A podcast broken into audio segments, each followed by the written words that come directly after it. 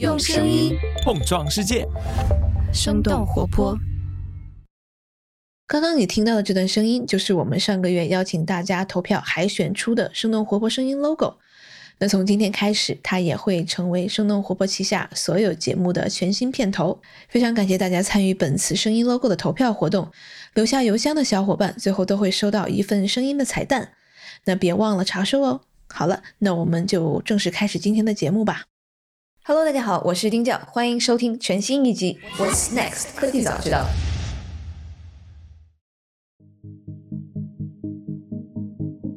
今年三月，全球权威资讯机构 Gartner 发布了最新的十大数据和分析技术的趋势报告，图数据库再度上榜。Gartner 预测，到了二零二五年，图技术将拥有百分之八十的数据和分析的创新。并提出了图分析是未来公司可持续竞争力唯一且最有效的数据处理手段。事实上，不管是以甲骨文为首的数据库巨头，还是微软、亚马逊、阿里、腾讯、字节等这样的海内外互联网的头部玩家，科技巨头们都在持续加大对图数据库的投入，推出了像是 Oracle Graph、Microsoft Azure Cosmos DB、Amazon Neptune、GraphDB。TGDB、BiGraph 等等这样的图数据库产品，而巨头的入场也让 Neo4j、TigerGraph 这些图领域的早期重要玩家受到了更多的资本市场的关注。那先有 TigerGraph 在今年二月份完成了由老虎基金领投的1.05亿美元的 C 轮融资，那后面又有 Neo4j 在今年六月份获得了 Urazero 的领投，Google Venture 参投的3.25亿美元的 F 轮融资。那在这一期的节目当中，我和来自 TigerGraph 的惠松一起讨论了图分析为什么在处理复杂关联的数据上更胜一筹。那行业建立的统一标准是什么？甲骨文这些巨头的入场的方式和背后的原因又是什么？图分析为什么能在金融、制造、交通运输，甚至是白酒、中药等这些看起来比较传统的行业中越来越受欢迎？那像 TigerGraph 这样的早期玩家是如何理解图分析这个市场的挑战和未来的？如果大家想进一步了解图领域的技术发展趋势和具体的案例分享，还可以参加十月二十日 TigerGraph 牵头举办的 Graph 加 AI 二零二一年中国线上峰会。报名的链接已经放在了本期的 show note 里了，感兴趣的小伙伴们点击报名链接就能参与啦。那如果有什么参与后的感受和心得，也可以在评论区里面和我们互动哦。好的，那下面就请享受本期的节目。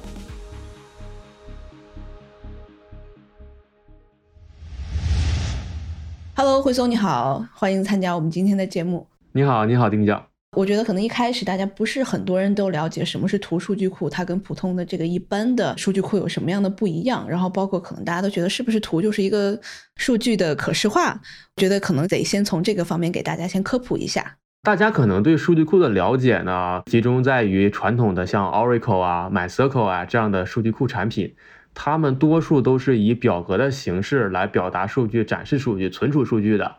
那么大家生活中跟这个很相似的呢，比方说大家常用的 Excel 这个电子表格也是这样的形式。那么图数据库呢，就是完全和它的形式是不一样的。我们并不是通过表格的形式，而是通过数据和数据之间它们之间的关系，还有把它们自己实体化出来的这样的方式去表达数据。比方说我们现在我们那个两个在聊天，对不对？然后我们两个人就可以把它实体化成两个数据点。那我们呢？这次节目呢，就是一次我们的相互关系就连成一条边。那我们的听众们呢，也可能是每一个每一个人，他们听了我们的节目呢，也会连成一条边。那用这样的形式来存储数据、分析数据，最后呢，得到一些呃有价值的结论，就是图数据库跟其他数据库的不同点。嗯，这个市场是怎么样演化？因为你刚刚讲，其实我们一般来说都是把它放在一个表格里，就跟 Excel 一样。对，为什么会有这样的一个演化呢？图数据库这个概念啊，以前可能不叫图，可能会叫网络、网格、拓扑等等名词。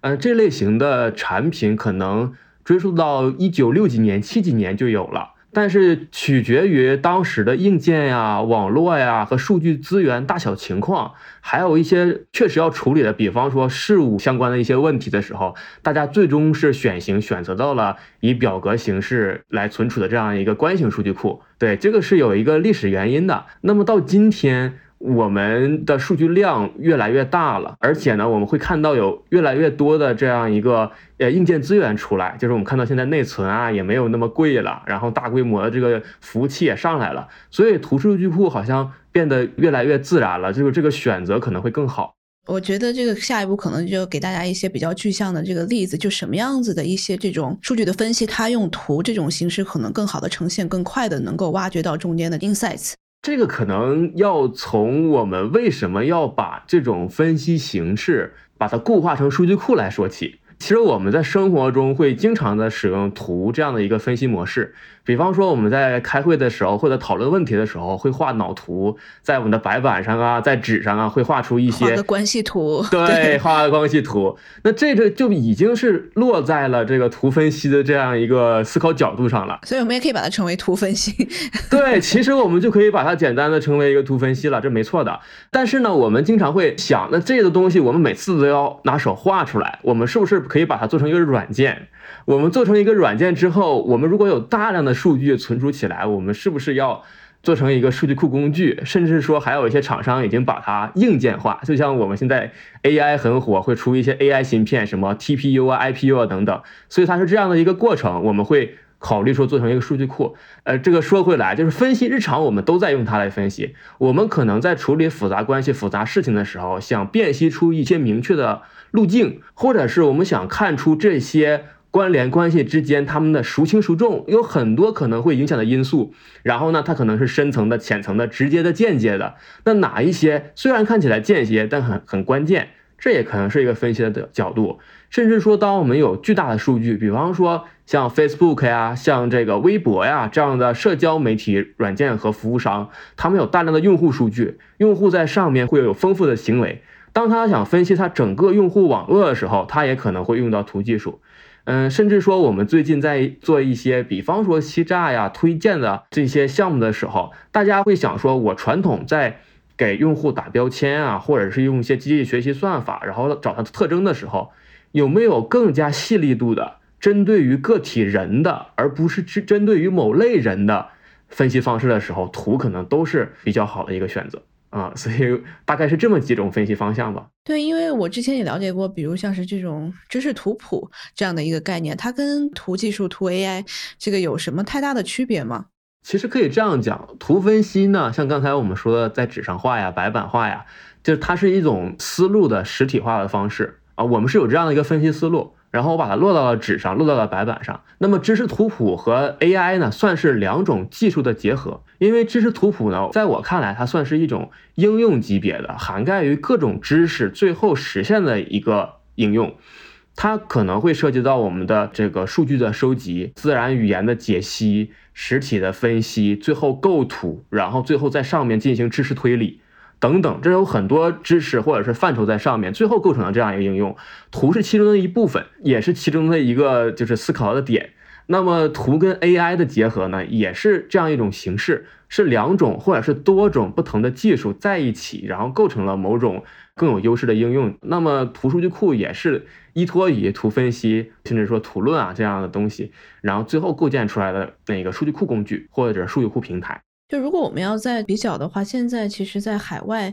啊，有哪一些行业它在这个应用方面是用图是用的比较多的？海外的话有几大块儿，一大块儿是金融，金融里面包括银行呀、证券呀、交易啊、评级机构，现在都有用图。第二大块呢是制造，比方说制造上面的供应链呀，包括它的一个设备的零件啊、关联关系啊，还有就是医疗保险啊。呃，媒体行业呀、零售呀等等都会有用到。比方说你在制造业上，你像西门子啊、SAP 啊，它都有比较成规模的、成体系的应用在。但是呢，图可能会加速它这个分析，或者是说图可以以新的角度去更深度的分析。我们举一个供应链的例子，在这个上面，呃，其实这供应链分析市面上有很多我们熟知的软件来为制造业企业，比方说进行路径的优化呀，然后供应链厂商的分析呀，呃，或者是这个摆放货呀等等，有很多。这个是已有产品的。但是呢，这三大问题呢是供应链行业的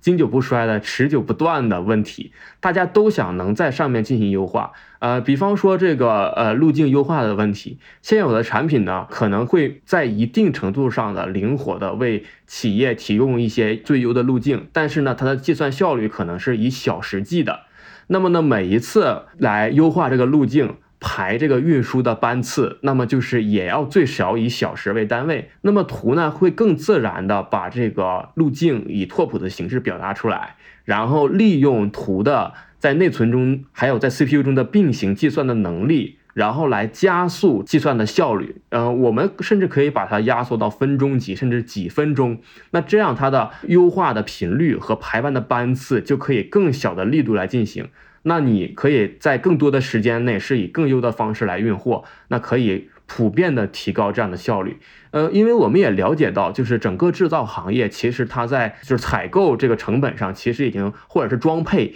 已经机械化、自动化，成本压缩的很低了。但是供应这一块，它的成本目前还是蛮高的。如果谁能在供应运输这个部分能大量的减少成本，提高它的周期的话，这不仅是能减少成本，也能更高的提高这个我们的客户体验。因为我们也看到有很多车厂啊，或者是一些新的科技公司出的一些电子产品，都存在这种供货，呃，你说它是饥饿营销也好，说它真的是供应不上也好，出现过这样的问题。那么其实图可以确实的来减少它这样的一个周期，然后减少它这样的一个时间。对，我觉得特别可能也是在今年，然后包括我这两天还在看新闻，说就是因为疫情之后，然后全球的供应链系统还是有一些这个没有恢复过来，然后包括今年说可能圣诞节在北美这边。很多货可能不一定能够及时运到，所以大家买圣诞节礼物的时候都不一定能够买得到自己想要的东西了。嗯，所以，我我觉得这个，如果我拿我的比较简单的语言来呃翻译一下哈，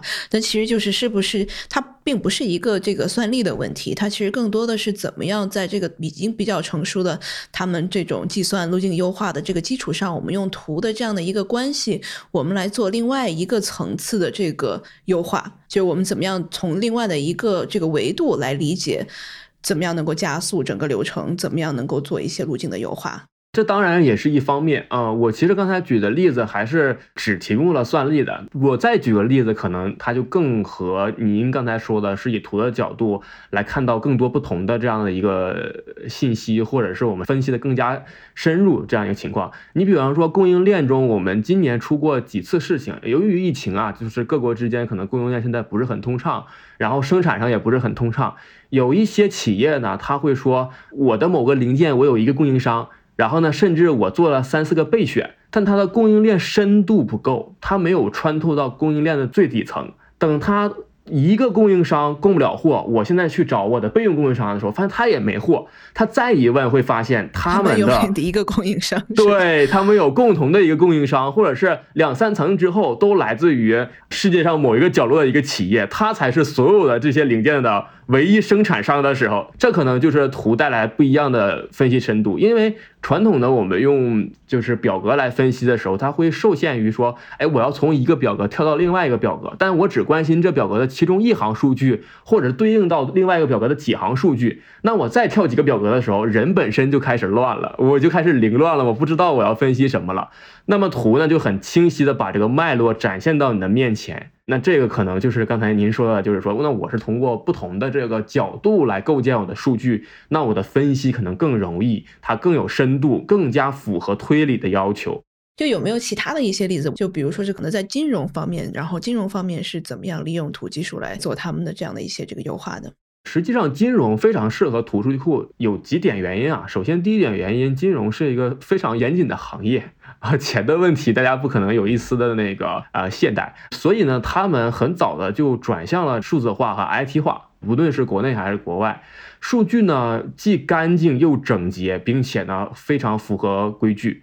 那这个是它能转成图的一个基础要素。第二呢，就是金融行业就是非常乐于投入到新的技术的实践中，这个是他们在技术上有一定的这个准备啊。第三呢，其实金融这个场景是非常适合图的，因为有一些行业的场景呢，它的关联关系是很难反复的迭代的啊，这个。可能我需要解释一下，什么叫它能反复的迭代呢？比方说金融里面最典型的就是钱的运转，对不对？从一个账户到另外一个账户，再转到另外一个账户，它其实关系很简单，只有转钱，只是在人之间转来转去。但是可你可以发现，它是一遍一遍一遍的在一个关系里面绕呀绕画圈。但是在有些行业里，你很难发现从。呃，一个顾客到一个商品，再到一个顾客，再到一个商品，再到一个顾客。其实走了几道之后，你会发现，那这个商品跟另外顾客其实远端的顾客根本没有任何关系。那这种呢就不太适合图数据库。所以有以上几个特点，使金融行业非常适合图数据库。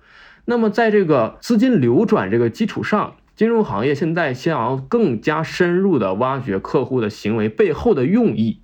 因为除了转钱这个行为之外，有的时候会有一些潜在的风险隐藏在金融行为之中。每一次的转账，每一次的交易，每一次的这个法人的变更，或者是一些外部舆论的消息进入之后，对于金融产品，比如说是否要执行这次转账，是否要借贷，是否要继续给他授信等等，都是有巨大影响的。所以有越来越多的外部的，或者是它内部能采集到数据，它都想合并到这个。实体上，无论是这个自然人还是法人，那他通过更多的信息关联来判断他的行为的风险性，和甚至说我来判断这个企业是否是更好的授信对象，还是有点抽象。我们举个例子啊，目前金融行业遇到的一个问题是，多数的用户其实都是完美账户，也就是你单从他的交易行为和单从他的背景和他自然概况上看，都是得分很高的用户。但是，当你把这些用户的深层交易链路，甚至说他们的使用设备呀、账号啊、IP 呀、他的 WiFi 呀等等地址联系在一起的时候，你会发现有潜在的风险隐藏在两三层以外的交易中，甚至它这个交易网络就本身是一个风险的形状，或者是会得到一个风险得分。那么，这个结论是什么呢？就是说，交易的双方看似都是人畜无害的两个人，但是他们其实代表了深层的一个隐藏的、有计划的一个欺诈行为，或者是呃洗钱行为。还有个例子就是，今年在国内的话，我们会看到说，哎，房地产行业收得很紧，大多数银行不愿意把钱，或者是不能把钱贷给他们原来最愿意贷的这个房产市场了。那么这些钱，银行的钱还是要把它投资出去的嘛？那他们就转向于中小的企业，那么来分析我行或者是就是它所在地区的哪些中小企业更有价值？那他不只要分析它的交易行为，它可能还有一些关联的一些行为，它的一些股权关系啊，它的一些就是上下游关系，比方说谁给他供货呀，他的货发往哪儿啊，他的上家是谁，他的渠道是什么呀，等等。我可能会更多维度的来分析这家企业是独特的这家企业的信息，而不是它的一些呃类型等等。所以就是那这是银行的一条出路。哪些我的中小企业之中是更值得投资的？尤其我们知道，那大型企业或者是龙头企业，那不用分析，本来就是好的投资对象。小的企业缺少信息也不稳定，能更准确的把握这些企业，那对于银行来讲是呃今年的一个如鱼得水的一个方式吧。就如果是提到反诈骗这一块，我突然就想到，你可能像是骗子来说的话，他的这个给别人打电话，他是以点然后给多个人打电话的这样子的一个图形的这样的一个结构。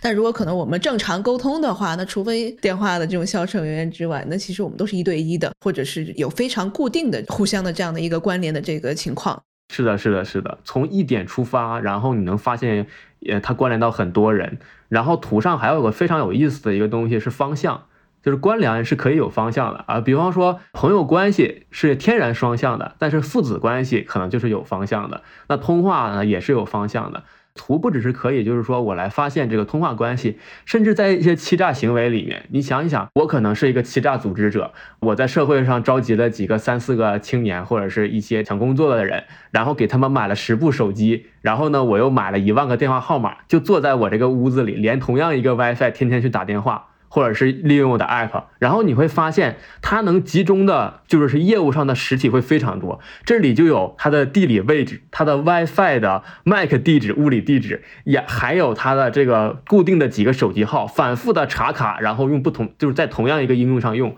所以在图上它会看到一个比较密集的一个形状，差异会非常大。嗯，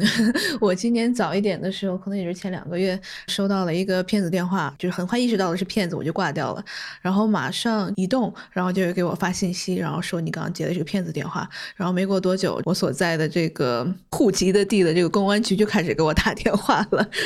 然后这个我没有接，然后就开始跟我的母亲打电话说，然后我母亲就会给我打电话说。你没有被骗吧？对，我觉得非常非常快，整个在这个反诈骗的这样的一个链条里面，对，是的，我们现在是需要非常快，这种东西的实时性对我们来说很重要，因为如果我们用传统的方案或者是以前的一些技术，你可能已经接通完这个电话了，五分钟、十分钟之后。再有这个相关的工作人员，派出所呀，或者是公安人员，其实已经晚了。你要不然已经开始去网上转账了，对，要不然你你已经早早的把电话挂了。那这个欺诈检测其实是完全没有这个实用性嘛？但一般来说，这个像是你们能够做到多快呢？或者是一般来说的话，行业多快能够给到这个反馈呢？这其实有三个考量点，第一个是吞吐量，因为我们知道这个移动运营商它的用户非常多，同时会有很多人打电话，每秒有同时有上千人、上万人打电话。第二点呢，是你单个处理的速度，我们基本上是毫秒级，也就是几十毫秒这样一个水平，能让大家达到就是人感觉不到的这样一个探测速度。那个第三呢，就是准确性。就是说，你判断出一个结果啊，别是人家不是诈骗，只是一个销售，你也要说人家是诈骗，那可能影响到了就是人家的生意，或者是你本身的这样一个体验嘛？对，所以这个可能会有三点。但这个会不会跟 AI 其实是一样的？它是需要有一段时间的这样的数据的积累，然后能够不断的在改善它的这个准确性。那这样的一个流程对图数据库来说是需要多久？像刚才这种欺诈的项目，我们一定是要结合 AI 的，因为这个判断欺诈风险的模型，我们认为还是比较传统的、比较经典的这个人工智能的模型比较合适。那么图在里面呢，最多是提供一种图上的特征，比方说您刚才提到的，就是欺诈电话来了，您可能给您的母亲打电话，您的母亲呢可能也会认识的您几位朋友或者是您的亲属。他们也曾经给你打过电话，像这样的人，这样的号码，我们认为他可能欺诈风险就不高了。但是在图上会形成一个环状的结构，对吧？那这种呢，就是一个明显的特征。如果是一个工作性质，我们引号工作呀，它是一个欺诈的一个电话的话，它就很难形成这样的环，或者是很难形成一个稳定的通话群组跟它相关联上。那这个时候，你把它加入到原来的机器学习中，成为一个特别有价值点、特别有贡献的一个特征，就可以提高原来模型的准确度。那因为我们引入了很复杂计算嘛，因为你看这个关联了三次，那在计算上其实传统的技术会很慢。我们提供了很高速的这个特征提取的能力，让你的原来的模型和算法没有那么大的这个影响的情况下，还提高了准确性。这可能是图带给电信欺诈的一个贡献吧。那整个在海外来说的话，像是图技术领域的公司，还有我知道的，你有一家叫 Neo4j 是吧？四 J，对，然后包括你们了，然后你们也是今年其实募资了非常多，也是算是这个行业里面特别领头羊的一家公司。然后这个行业他们的大概的一个 landscape 生态是怎么样的呢？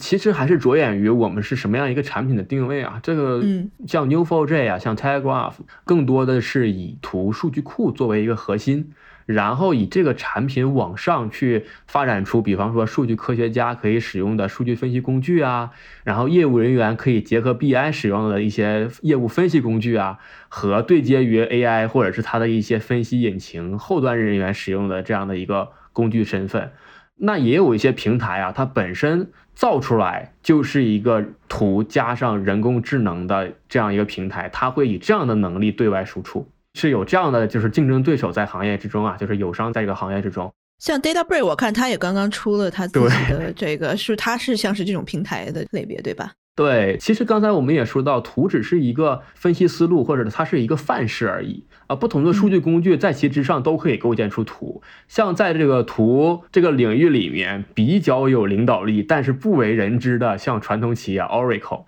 它目前还在引导着，就是说图标准语言这样的一个。问题，他在协会里有很大的影响力。他只是用他的原来的表和关系型数据库，也可以构建出使用者看起来是图这样一个样子。但但它实际呢？所以说，在这个 去看起来，对它的使用上，你完全是一个图，它很顺滑的是一张图，甚至说它可视化是一张图。但它的底层还是它的关系型的表，所以它受限于存储。那就会影响到它的一些性能和它的分析深度。我可以举一个例子，也是运输行业，因为最近我们接触运输行业有点多，我也是刚刚了解这个行业，觉得很有意思。呃，经典的摆放货问题，你想想一个汽车，然后它来运货，它不是随便扔的。怎么放货，放多少货能最多？甚至说我这个货可能会沿路都要卸货，哪些放在下面，哪些放在上面，哪些放在外面，哪些放在里面，它的摆放是很影响它送货的。导游戏一样，对，很像。那么数据库也是一样，数据库来存储数据，但其实存储不是它最终要解决的问题。如何取出数据，能快速的把它拿到，然后甚至是说我要进行一些汇聚，那才是它的关键点。那么这里如何存储？就像我们刚才说的，你是以表格形式存储，还是真正的以图的形式存储，还是像啊 DataBricks 一样，我可能会有其他形式啊，无论是文档啊，是键值啊，其他形式存储的话，那它都会影响到最后它的这个计算拿到数据的速度。所以你刚刚提到，其实像 Oracle 它，你说是有一个协会，是整个图的协会吗？还是怎么样？这个协会呢，是解决现在目前一个问题是图数据工具很多也很杂。对于使用者来讲，对于它的辨识能力要求很高，而且呢，还有一个特点就是图产品之间要描述这个图关系嘛，它需要一个表述方式，用语言的方式。呃，像我们传统的关系型数据库有 SQL、Circle 这个语言。我来说，我要哪张表、哪个数据，怎么连接、怎么汇聚、怎么得到这个结论，对不对？那图也有描述语言，每一家都不一样。你们自己也有自己的语言是吧？对我们自己也有自己的语言，就是这个 Telegraph 的 GSQL。那么对于使用者来讲，他除了要区分这些产品的不同点，他还要想一个问题，就是我今天选了 A 产品，那如果 A 产品后面不行了，技术革新不上了。被 B 产品超越了，它的使用语言完全不一样。我的开发和我的工程师都要基于它这个语言来开发，那么我有巨大的成本要迁移到 B 产品上，那么这是影响整个图行业发展的。所以 Oracle 作为这个数据库行业的老大，他就牵头，比方说里面有 new for j 也有 Telegraph，还有其他一些组织和公司，那大家就要设计跟协调一个统一标准语言出来。这样有助于学术界、工业界和真正的使用者来使用图技术，发挥它的优势。那现在，比如像你刚刚讲，你们有自己的语言，然后别的家有别的语言，所以最后是怎么样进行统一和协调的呢？目前我们看到，在协会中，大家是吸取各家的一个优势。你像 Neo4j 这一面呢，它在做整个图的模式匹配上是有一定的优势的，在协会里能看到。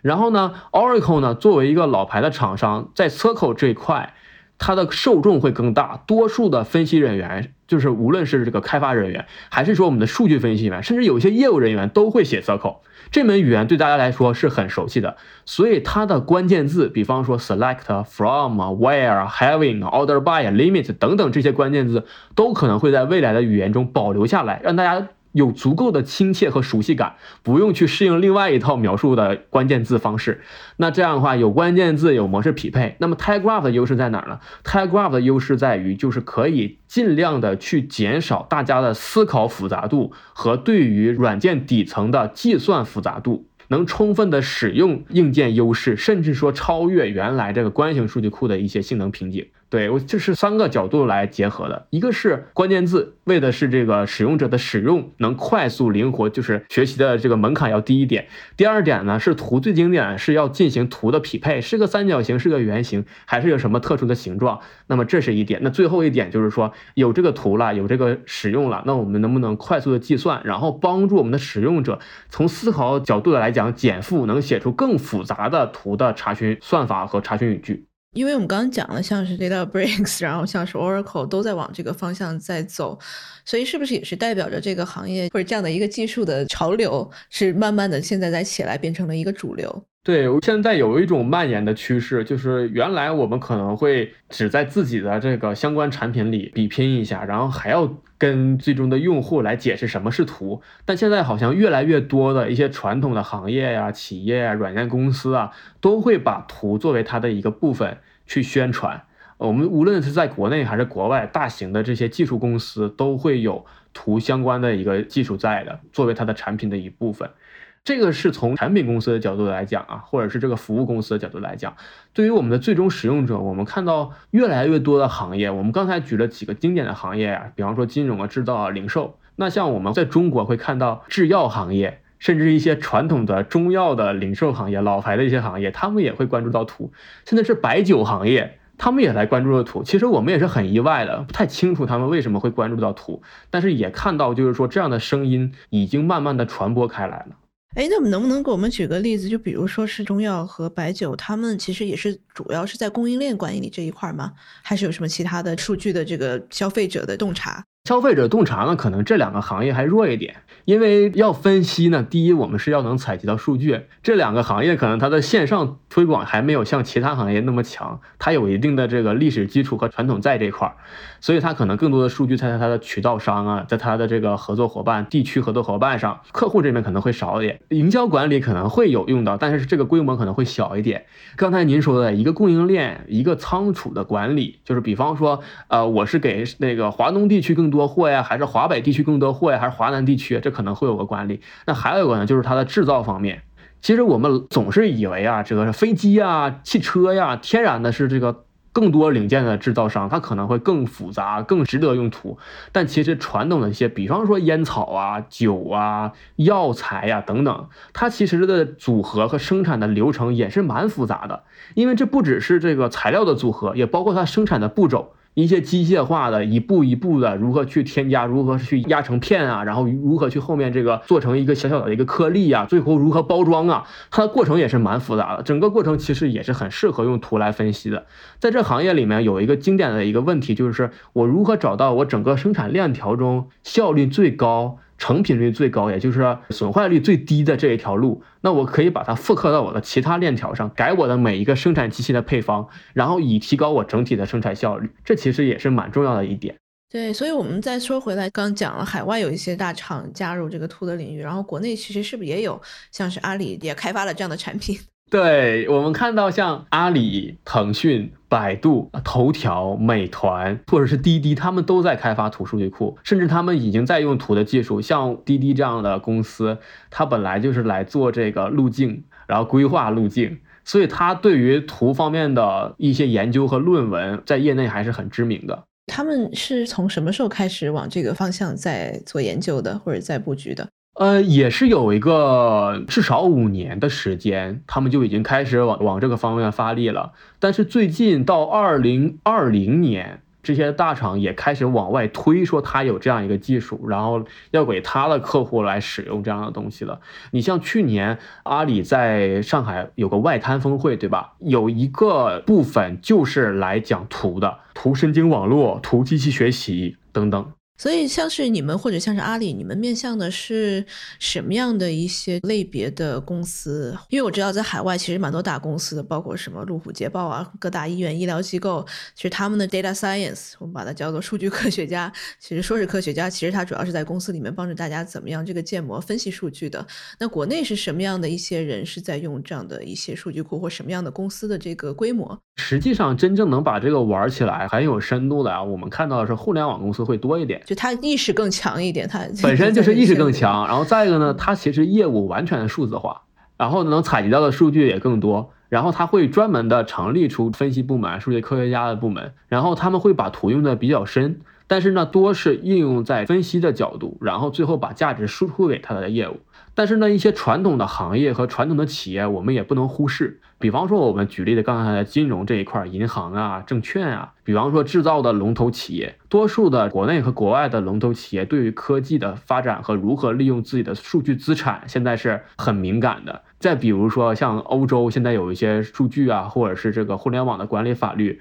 国内也也有数字的这样的一个数据的保护法，甚至是说把这个数据资产也开始定性，把它也开始保护起来，所以能很好的利用自己的数据，能如何很好的就是在隐私和保护用户这个他的这个权利的基础上，就是利用外部数据，然后为自己的客户服务，也成为大家很头疼的一个问题。所以，如果能有一个工具，可以更深入的分析、挖掘数据，提高数据的利用度。整个这个业界到处都是数据，其实是分析不完的，有很多东西可以分析的。那个时候，大家对于数据只是疯狂的去吸收，把它都存起来。现在有这样的一个保护和管理之后呢，大家会更多的从自身出发，说我怎么如何充分的利用我这些数据。把我的这些资产真正的化为价值。所以说，一些传统的行业，比方说金融啊、制造业和零售呀，呃的一些龙头，或者是一些那个像我们刚才说的一定的运营商啊，国内的头部的媒体呀，这个电视运营商或者是机顶盒运营商，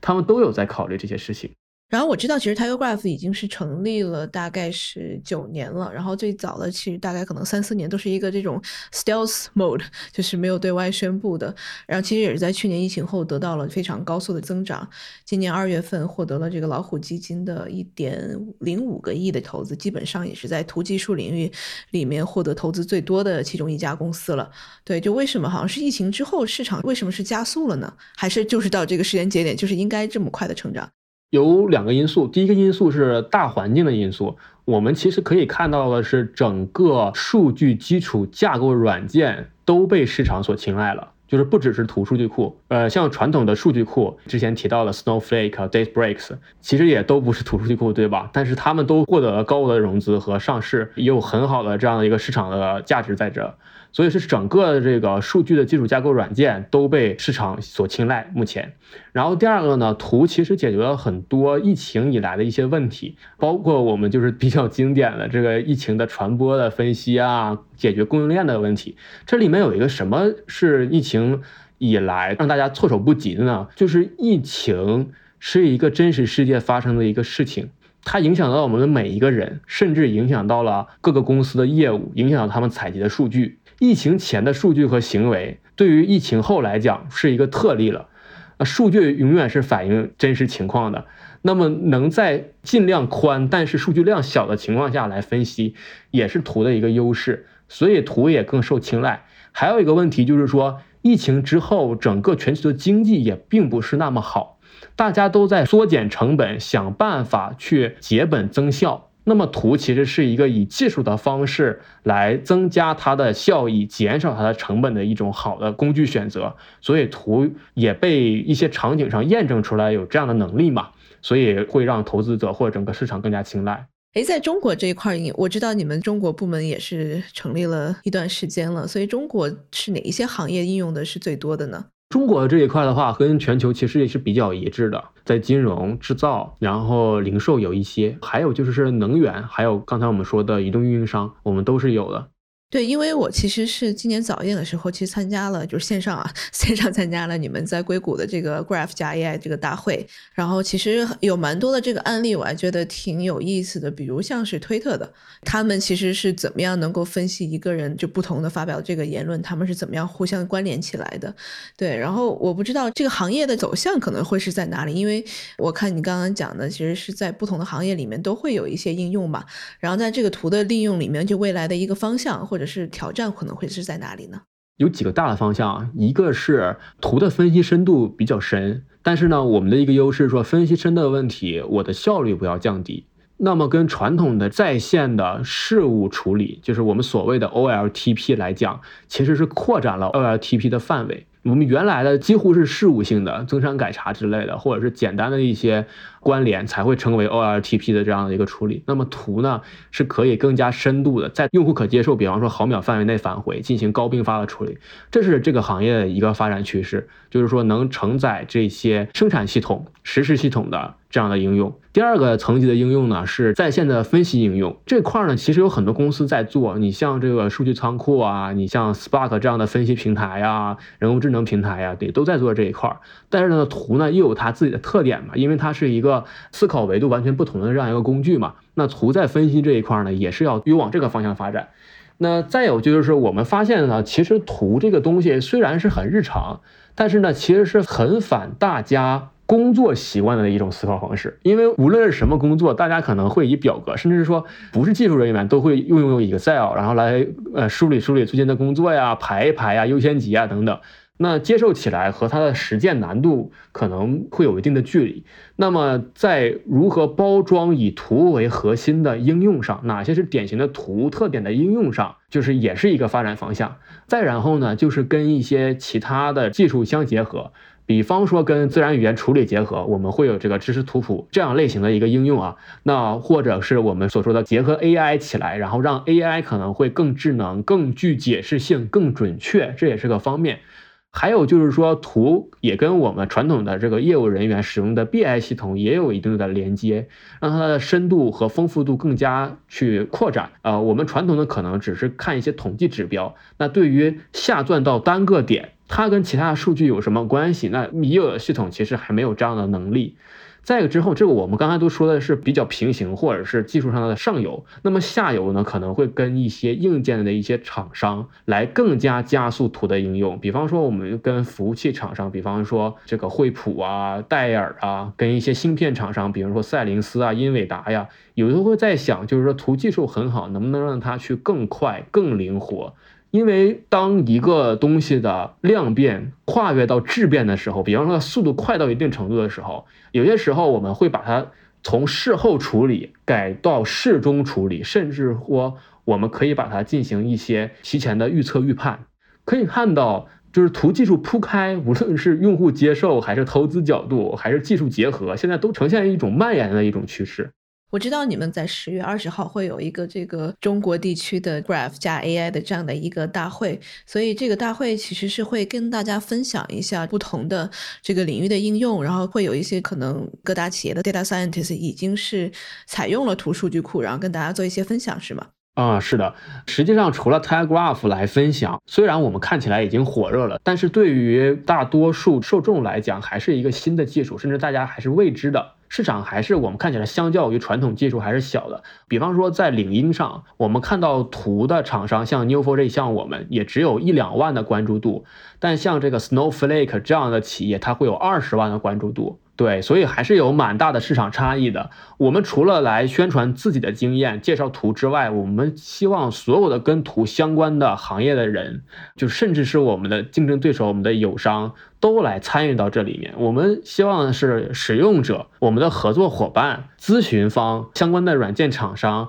然后学术等等，大家都能参与到这里来分享跟图相关的任何见解。中国这个办这个活动啊，Graph 加 AI 是我们一个主题，能真正的把图普及开来说开来去，让大家在思考问题的时候想想，哎，我用表格也是这种想法，我是不是也可以用图？其实是我们更大的一个目的。所以，呃，如果想要去参加这个会的话，我是不是跟大家说一下怎么参加会比较好？参加这个会的话，在我们 Telegraph 的这个官网，就是 Telegraph 点 com 点 cn，或者是我们的微信公众号上，你都可以加入我们这个峰会。然后我们在中国也有论坛，就是开发者和使用者的论坛，来让大家去分享你的经验。这个是一个持久性的东西，而不是一次活动这样而已。